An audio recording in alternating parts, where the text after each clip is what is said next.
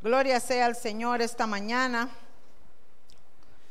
Y vamos a orarle al Señor. Amados, recuerden que si no es por el Espíritu Santo, nosotros no podemos entender su palabra. Amén. Él es quien nos guía a toda verdad y el Espíritu Santo fue dejado en la tierra por nuestro Señor Jesucristo para vivir en nosotros, para enseñarnos cuál es el camino y para guiarnos hasta ese día en que el Señor nos llame a su presencia. Vamos a orar esta mañana. Padre, en el nombre de tu Hijo Jesucristo. Mi Señor, delante de tu presencia estamos para honrarte, adorarte y exaltarte Así como lo hicimos en los cantos, ahora lo vamos a hacer a través de tu palabra, Señor, que en nuestra boca hay una exaltación hacia ti, en agradecimiento a tu misericordia, a tu amor y a tu bendición para con cada uno de nosotros. Pedimos que esta mañana mi Dios, tú derrames tu Santo Espíritu en una unción de revelación para que podamos entender, conocer tus propósitos y designios para cada uno de nosotros en nuestra vida, Señor, el tiempo que estemos aquí en la tierra. Te pido que bendigas a mis hermanos. Señor, que quites todo espíritu, Padre de sopor y estupor, que sea quitado porque el señorío de este lugar te lo entregamos a ti. Y donde está tu presencia no hay diablo que aguante. Por eso, mi Dios, esta mañana exaltamos tu nombre y pedimos todas estas cosas en el nombre de tu Hijo Jesucristo, Padre Celestial. Amén. Pueden sentarse, amados. Esta mañana quiero compartirles, amados, una palabra de motivación, una palabra que Dios haga generar en su corazón y saque de usted, amados, ese hombre especial diseñado que Dios puso en su vida para crecer, para caminar y para tener victoria. Vamos a ir al libro de Josué, capítulo 1. Vamos a leer los primeros nueve versículos. Una historia, amados, sobre el pueblo de Dios, una historia maravillosa en la cual vemos el propósito de Dios en un hombre, en una familia y en un pueblo. Josué capítulo 1, versículo del 1 al 9. Me dicen amén cuando lo tienen. Amén. Josué capítulo 1, del 1 al 9. Dice la palabra, amados, para que usted lo pueda llevar en su Biblia. Aconteció después de la muerte de Moisés, siervo de Jehová, que Jehová habló a Josué, hijo de Nun, servidor de Moisés, diciendo, mi siervo Moisés ha muerto, ahora pues levántate y pasa este Jordán, tú y todo este pueblo, a la tierra que yo les doy a los hijos de Israel yo os he entregado, como lo había dicho Moisés, todo lugar que pisare la planta de vuestro pie. Desde el desierto y el Líbano hasta el gran río Éufrates, toda la tierra de los Eteos hasta el gran mar donde se pone el sol, será vuestro territorio. Nadie te podrá hacer frente en todos los días de tu vida, le dice el Señor a Josué. Como estuve con Moisés, así estaré contigo no te dejaré ni te desampararé. Esfuérzate y sé valiente, porque tú repartirás a este pueblo por heredad la tierra de la cual juré a sus padres que la daría a ellos. Solamente esfuérzate y sé muy valiente para cuidar de hacer conforme a toda la ley que mi siervo Moisés te mandó. No te apartes de ella ni a diestra ni a siniestra para que seas prosperado en todas las cosas que emprendas. Nunca se apartará de tu boca este libro de la ley, sino que de día y de noche meditarás en él, para que guardes y hagas conforme a todo lo que en él está escrito, porque entonces harás prosperar tu camino y todo te saldrá bien. Mira, nuevamente le dice, Dios a Josué, que te mando que te esfuerces y seas valiente. No temas ni desmayes, porque Jehová tu Dios estará contigo en donde quiera que vayas. ¿Cuántos dicen amén? El pueblo de Israel, amados, había sido sacado de su tierra, había sido desplazado y habían divagado en el desierto. El pueblo andaba vagante y tenían amados que andar con sus tiendas, con sus chunches, tiliches, con todas las cosas para allá y para acá, porque no tenían una tierra propia.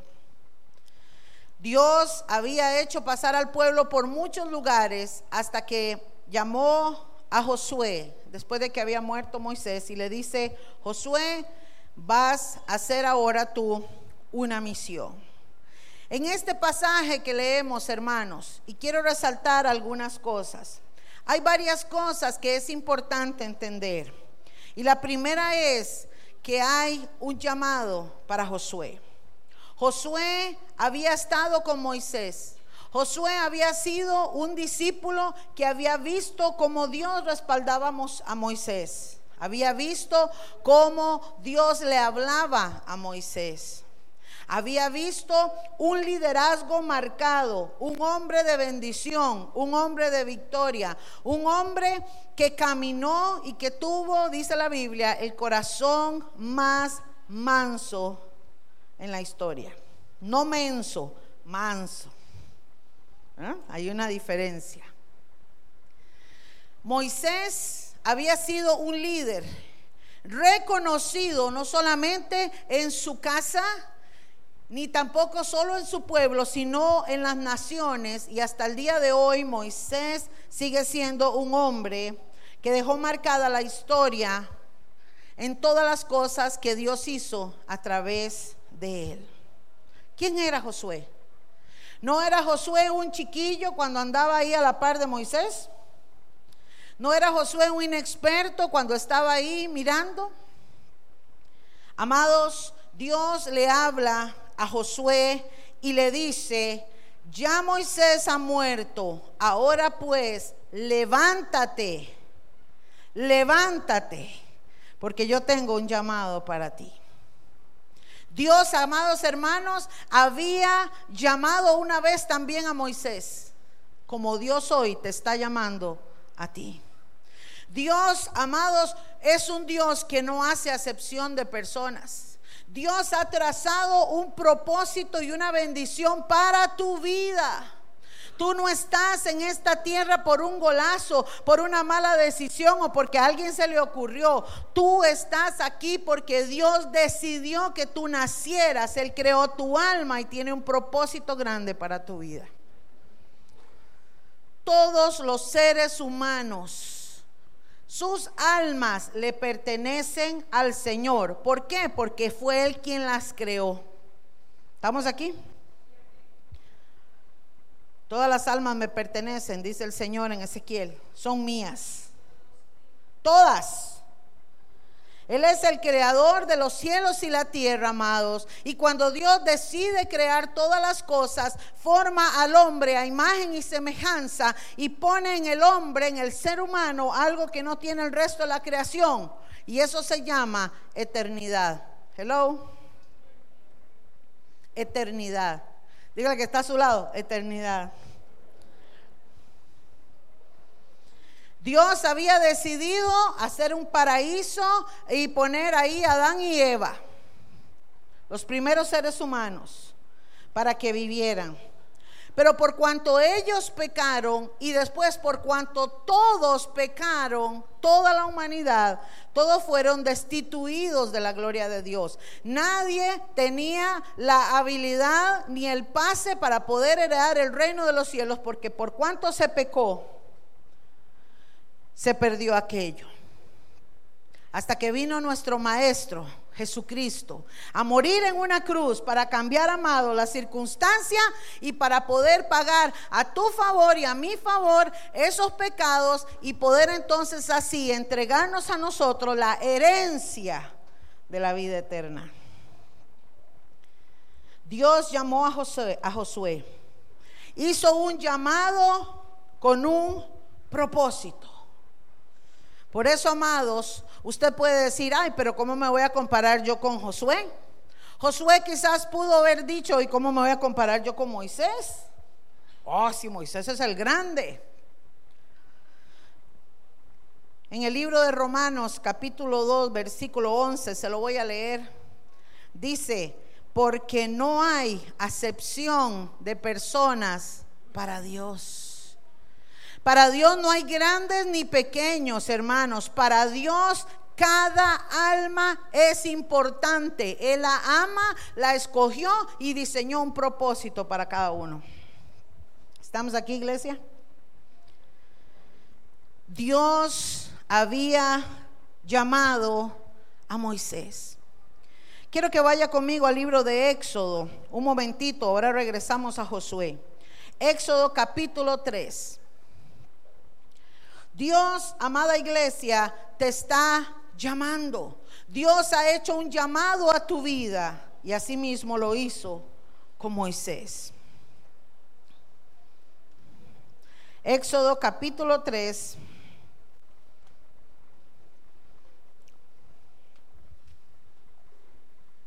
Versículo 1.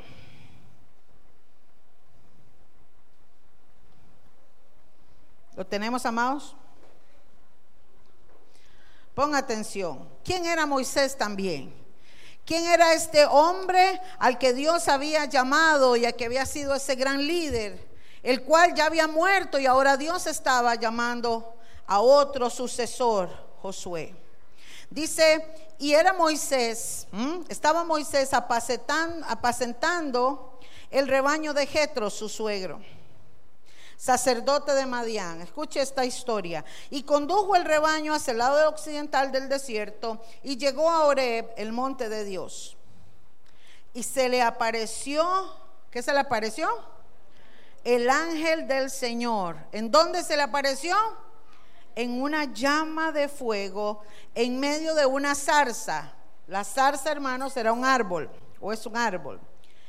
Y Moisés miró y he aquí la zarza ardía en fuego y la zarza no se consumía. Entonces dijo Moisés, me acercaré ahora para ver esta maravilla, porque la zarza no se quema. Hago una pausa aquí. Amados, Dios se manifiesta buscando y haciendo llamado a todas las personas. Dios no hace excepción de personas, sino que Dios necesita y llama y toca la puerta de los corazones del ser humano para que el ser humano venga y mire su gloria y una vez que venga su gloria y su gloria sea sobre esa persona, le sea revelado el propósito del por cual Dios te puso en este mundo. ¿Cuántos creen que tienen un propósito de Dios? Moisés había ido, amados, y estaba mirando algo que se estaba haciendo, dando. Ahora, ojo, esta posición. Dios siempre está llamando a su pueblo. Dios siempre te está llamando a ti. Escucha esto. Siempre está llamándote para revelarse a ti. Moisés estaba apacentando las ovejas y miró como hoy mucha gente lo hace. Hay gente que hoy ha entendido y dice, ay, qué lindo es su de Dios, ay, vio qué bonito mensaje, ay, sí, qué bonito, pero de ahí no pasan. Amados, dice la palabra que estamos leyendo que Moisés miró y dijo, voy a ir a qué? A ver, ¿qué es esto que está pasando? Cuando en nosotros, amados, los seres humanos, hay una disposición, un cambio de mentalidad y realmente entendemos y escuchamos que hay un llamado de Dios y usted decide ir a ver qué es lo que Dios quiere, mira lo que va a pasar. Verso 4.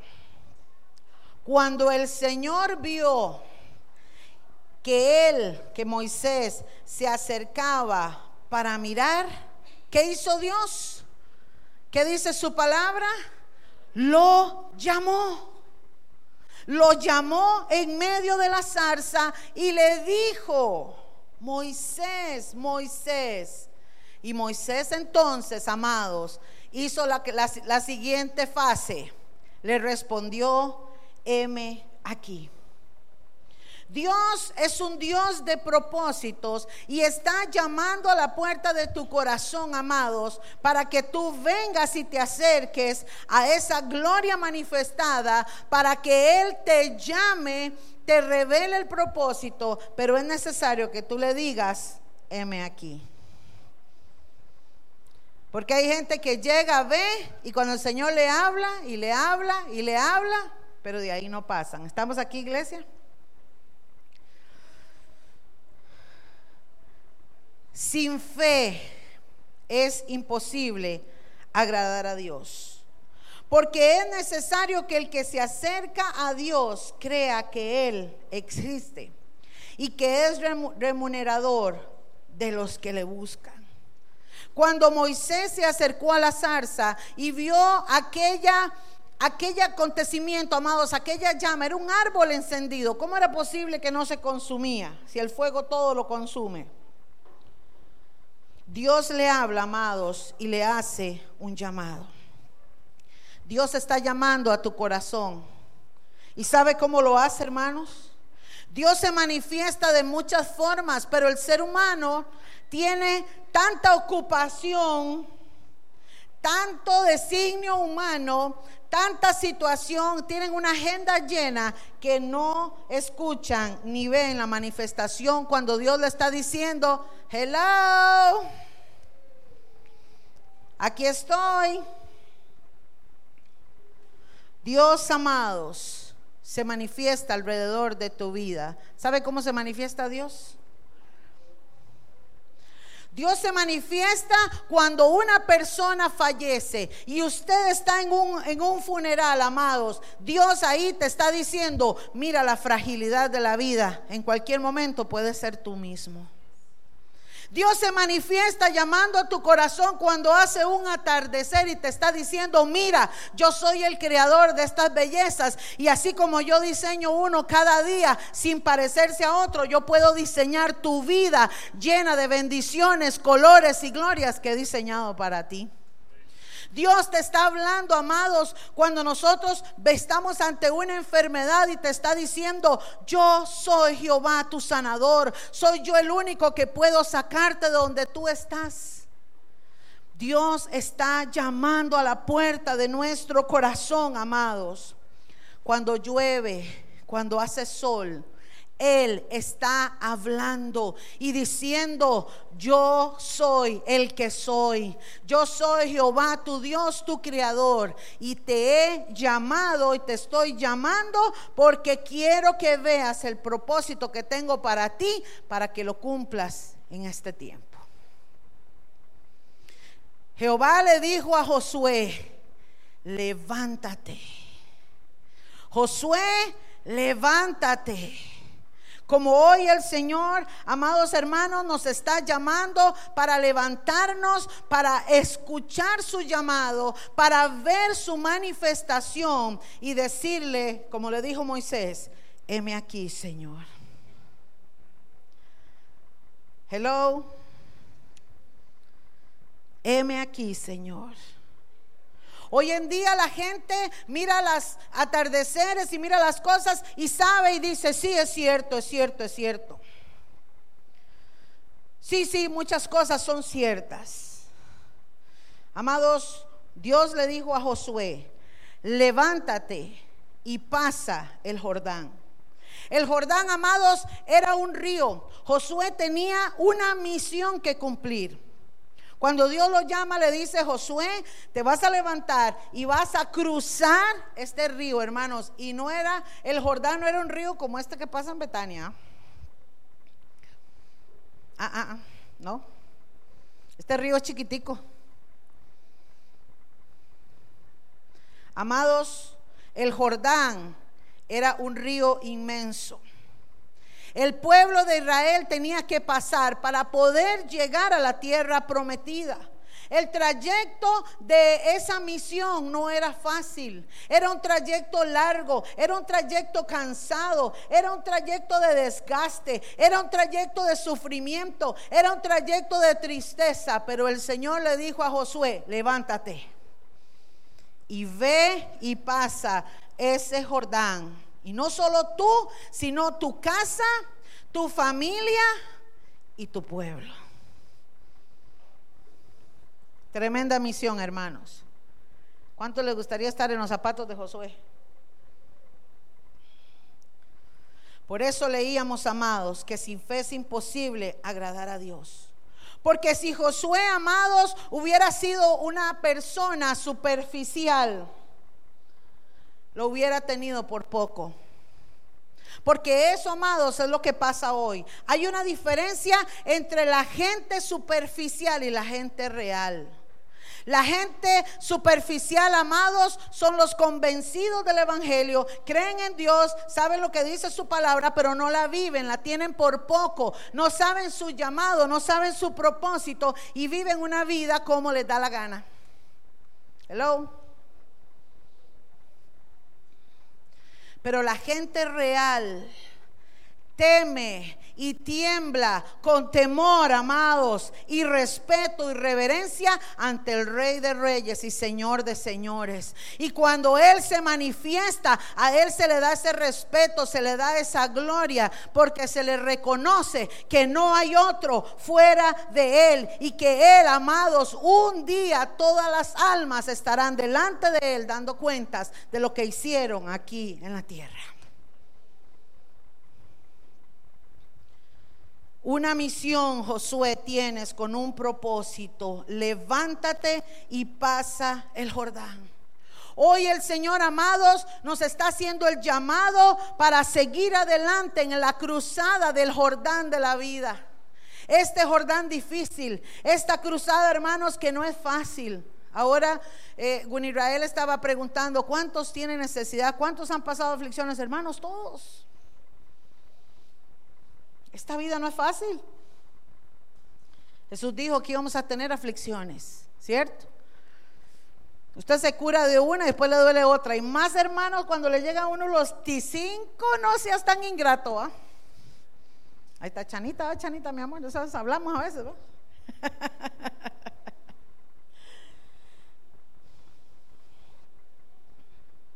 Amados, el Jordán de la vida y más en este tiempo difícil,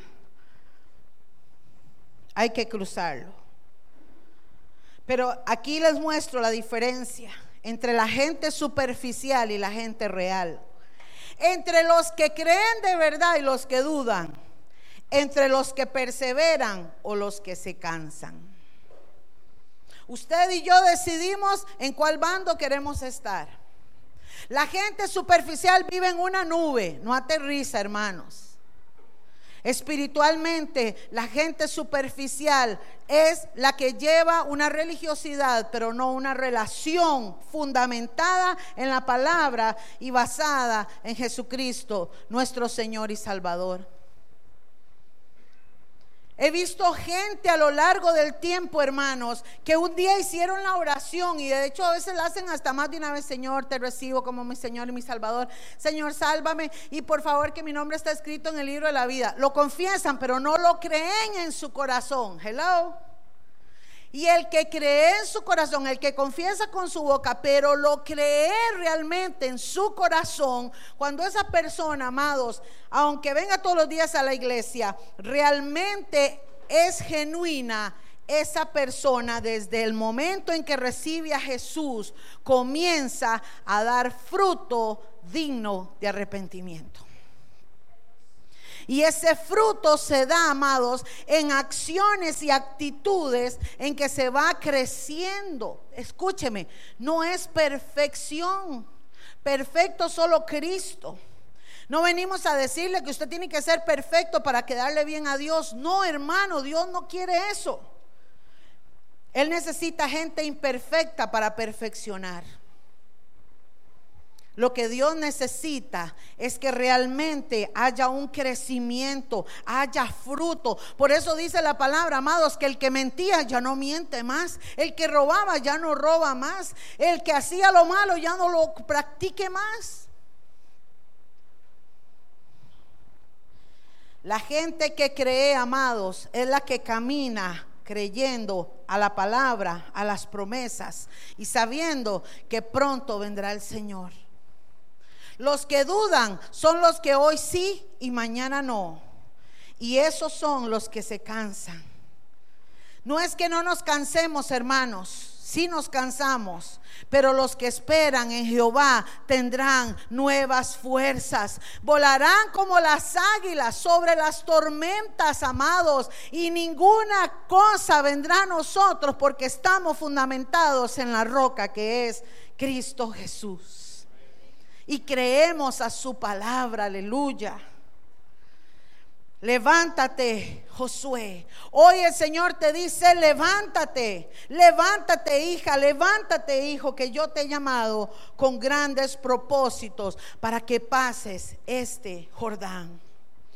La tercera cosa, amados, que Dios le dice a Josué después de levantarlo y de animarlo, es que le está diciendo, hay una tierra prometida.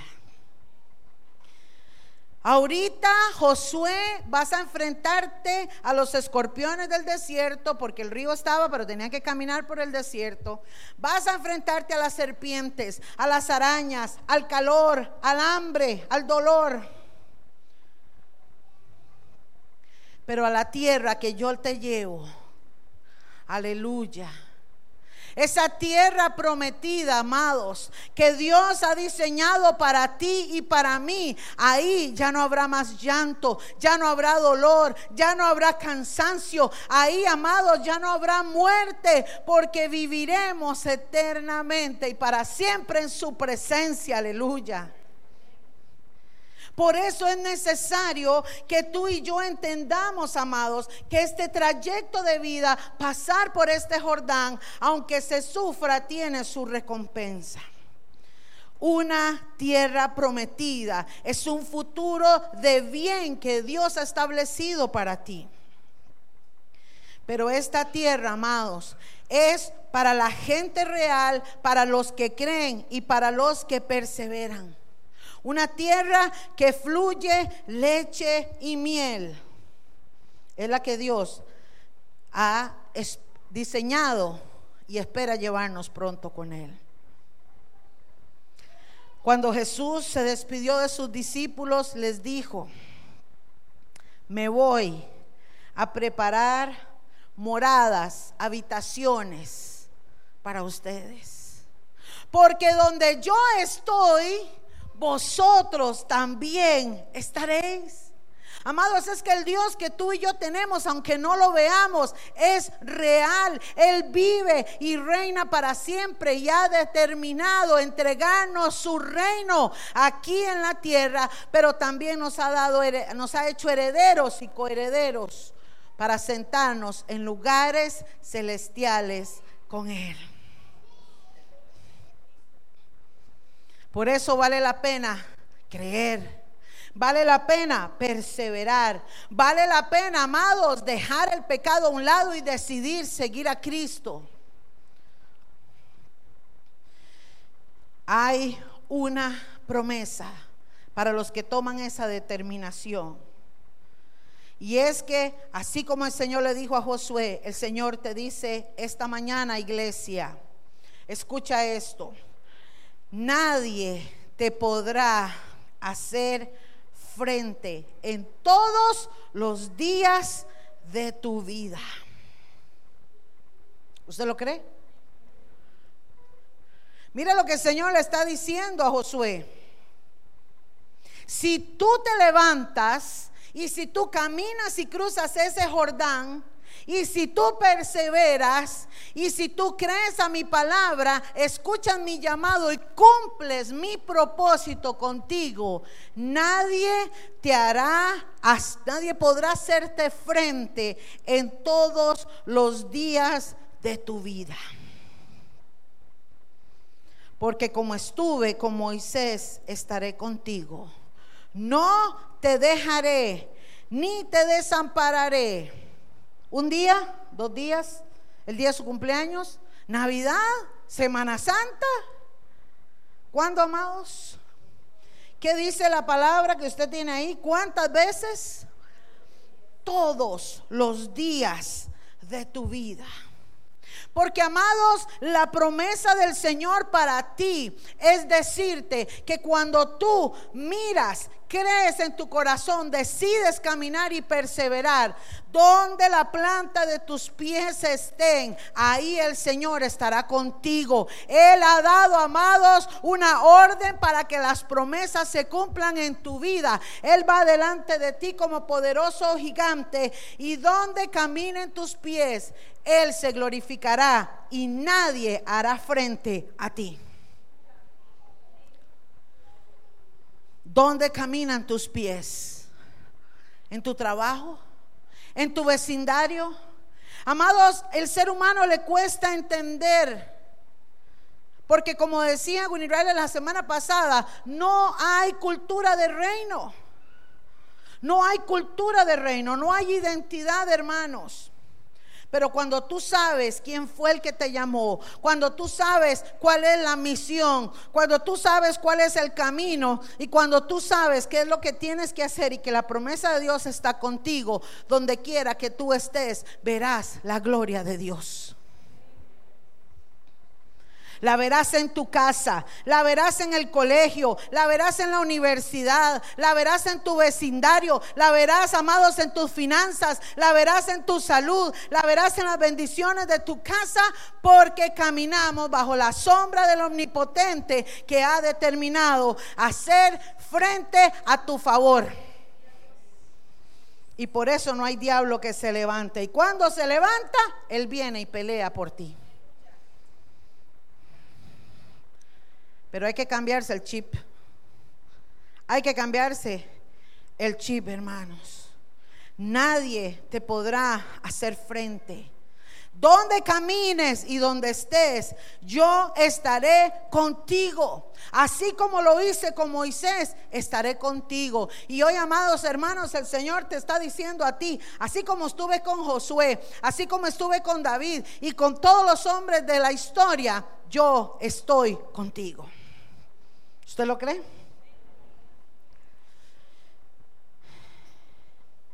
He oído testimonios en estos días, tremendos testimonios. Recién escuché a mi hijo, un Israel también, siempre hablo de bonito porque siempre hablo mucho con él, de cómo, amados, negocios enteros igual al que tiene mi hermano, están cerrando sus puertas en quiebra pero Dios sigue sosteniendo este negocio porque es del Señor y más lo va a sostener. Escuchaba una hermana que me decía, han despedido en el trabajo de mi esposo a todo el mundo, pero mi esposo sigue ahí, más bien lo van a ascender y lo van a bendecir, yo lo creo. He visto gente, hermano, que está orando y clamando a Dios. Recién mi tío me contaba cómo Dios guardó su carro y su vida porque, amados, Dios ha prometido que nada te hará frente porque Él está contigo todos los días de tu vida. Lo que necesitamos es ubicarnos, es agarrarnos de esas promesas, creerle a Dios y caminar en el propósito de Dios. No importa dónde estés. Recuerda, amados, que los que aman a Dios, todas las cosas les ayudan a bien. Pero hay que amar a Dios. Hay que amar a Dios, amados. Y a Dios no se ama eh, dándole ofrenda o persinándose o tirándole un beso eventualmente. A Dios se ama honrándolo con nuestras acciones y con nuestra boca.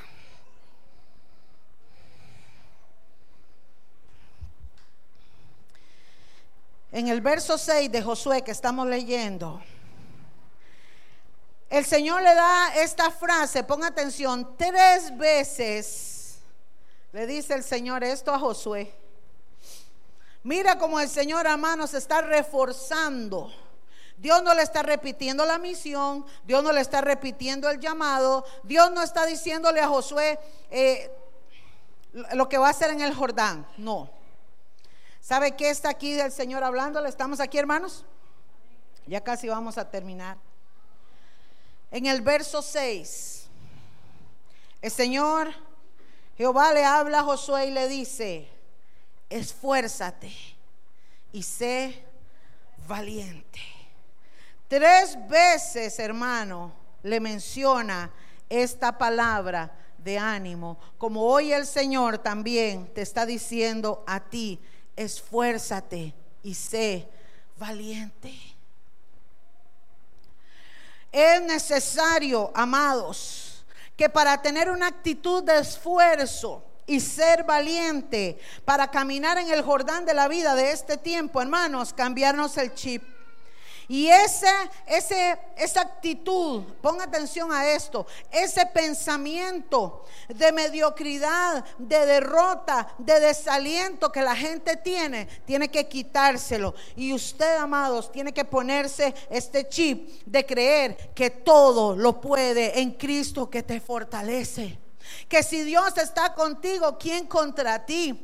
Que Dios, amados, ha enviado a sus ángeles no es un ángel, son ángeles alrededor tuyo para que te guarden y tu pie no tropiece.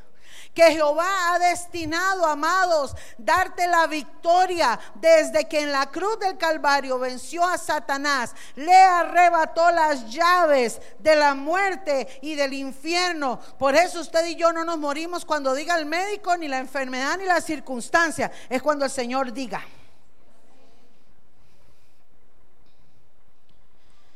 Todo lo puedo en Cristo que me fortalece. Y si Dios es conmigo, ¿quién contra mí? Es necesario, amados, tener cultura de reino. Volvemos a repasar. Y el Señor en el verso 7 vuelve a reforzarle a Josué y le dice, solamente. Josué 1.7. Solamente. ¿Qué dice su Biblia? Esfuérzate. A usted, Señor, no le está pidiendo, amado, carga que usted no pueda llevar. A usted, Señor, no le está exigiendo cosas, le está diciendo, esfuérzate y sé muy valiente. Y aquí le dice en qué tenemos que ser esforzados y valientes. Apunte. Para cuidar de hacer conforme a toda la ley que mi siervo Moisés te mandó. No te apartes de ella, ni a diestra ni a siniestra, para que seas prosperado en todas las cosas que emprendas. ¿Sabe cuál fue la ley que Moisés, amados, había dado al pueblo? Aquí está la ley. No es vivir bajo la ley como hoy lo viven los judíos, porque el Señor vino a establecer la ley como debe de ser, no amados, sino guardar sus mandamientos. ¿Para qué, hermano? Para que te vaya bien. ¿Cuántos días? Todos los días de tu vida. ¿Crees tú que Dios en su propósito está que sufras? Que estés mal, que el diablo te robe todo, que vivas en ruina, que vivas en miseria, que siempre estés mal. No, hermanos. Esa no es la voluntad de Dios. Pero yo no estoy hablando de riquezas materiales, estoy hablando de pobreza espiritual. Gente que tiene mente de hormiga. Porque hay pobres muy ricos y hay ricos muy pobres. Porque la riqueza no está en el dinero. Está, amados, en tener el chip aquí, la cultura del reino, lo que dice la palabra de Dios, que me hace a mí saber que mi familia es una riqueza, que la salud es una riqueza, que la alegría es una riqueza, que el gozo del Señor es mi fortaleza, es una riqueza. Y pudiéramos enumerar muchos más. Por eso dice la palabra en Tesalonicenses 4:7, se lo leo, primera Tesalonicenses. Dios no nos ha llamado a inmundicia. ¿Se da cuenta? Dios no te ha llamado, hermanos, ni te ha diseñado para que sigas revolcándote en el pecado y para que sigas en la inmundicia y para que sigas ahí buscando a Dios como un bombero. No. Dios te ha llamado a la santificación. Dígale que está a su lado. Hay que santificarse. ¿Verdad que sí? Y vamos aterrizando. Verso 8, hermanos. Ahí en Josué 1.8. Nunca. Vea lo que le está diciendo el Señor. Esfuérzate y sé valiente. Guarda estos mandamientos, pero también te está dando otro tips, otro consejo. Nunca se aparte de, ¿de dónde? De tu boca este libro de la ley. Si no, ponga atención, que de día y de noche medites en él. ¿Para qué? ¿Para qué tienes que meditar, hermano? Para que usted solo lea la Biblia. Para que se aprenda las historias y se las cuente a sus hijos. Para que usted solamente saque la palabra cuando tiene que, están ante un problema. No, hermanos esta palabra bendita. Esta palabra es para meditar en ella, para guardarla en nuestro corazón y para hacer todo en la vida conforme está escrito aquí. Yo tengo que caminar como dice la palabra. Yo tengo que vivir como dice la palabra. Y no se aparte. ¿De dónde? De tu boca una de las ruinas espirituales, emocionales y aún físicas de los muchos cristianos está por lo que pronuncian con su boca. Muy lamentable, hermanos, que la gente no conecta esta con esta. Y tristemente, cada vez que hay un problema, piensan lo peor y dicen lo peor este año me va a ir mal, algo me va a pasar, uy no, yo tengo miedo, uy qué susto, uy vio que esto, uy vio que el otro. Y se les olvida, hermanos, que nunca se aparte de tu boca esta palabra. Por eso tenemos que tener cultura de reino, hermanos, conforme lo dice aquí, para que usted se levante y declare las cosas que no son como si fuesen. Y usted lo declara en las finanzas, lo declara en su salud, lo declara en su casa y lo declara, amados, en todas las cosas que son suyas. Ninguna arma forjada contra ti prosperará, porque condenamos toda lengua que se levanta en contra del conocimiento de Jesucristo. Pero ¿cómo vamos a condenar una lengua cuando nosotros mismos nos condenamos por lo que dice nuestra boca? El problema es que la gente no guarda esto, no medita en esto y entonces lo que sale de su boca son sapos y culebras.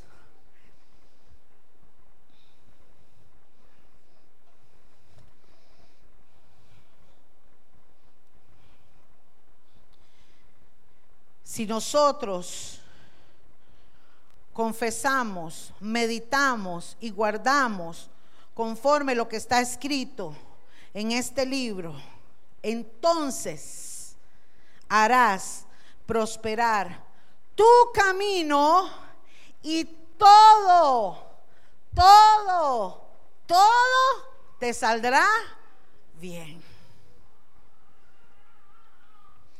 Por eso, amados, reafirma por tercera vez el Señor en el verso 9. Pedirle a que vaya pasando. Mira, te dice el Señor esta mañana, gloria a Dios, yo lo recibo. ¿Lo recibe usted? Mira que te mando, que te esfuerces y seas valiente. Pero ¿qué más te dice el Señor? ¿Qué dice tu palabra? No temas. Iglesia, no temas. Mujer de Dios que estás aquí esta mañana, no temas. Hombre, siervo de Dios, no temas y no desmayes, porque Jehová tu Dios está contigo donde quiera que estés y que vayas. Amados, alguien que está aquí puede decir, yo no me puedo comparar espiritualmente con la pastora. Voy a poner un ejemplo. Porque ya yo tengo un ministerio desarrollado, muchos años en el Evangelio y una persona nueva. Ahorita adopté una hija que amo ya desde el primer momento con todo mi corazón. Se las presento, se llama Yani, allá está. Párese, Yani.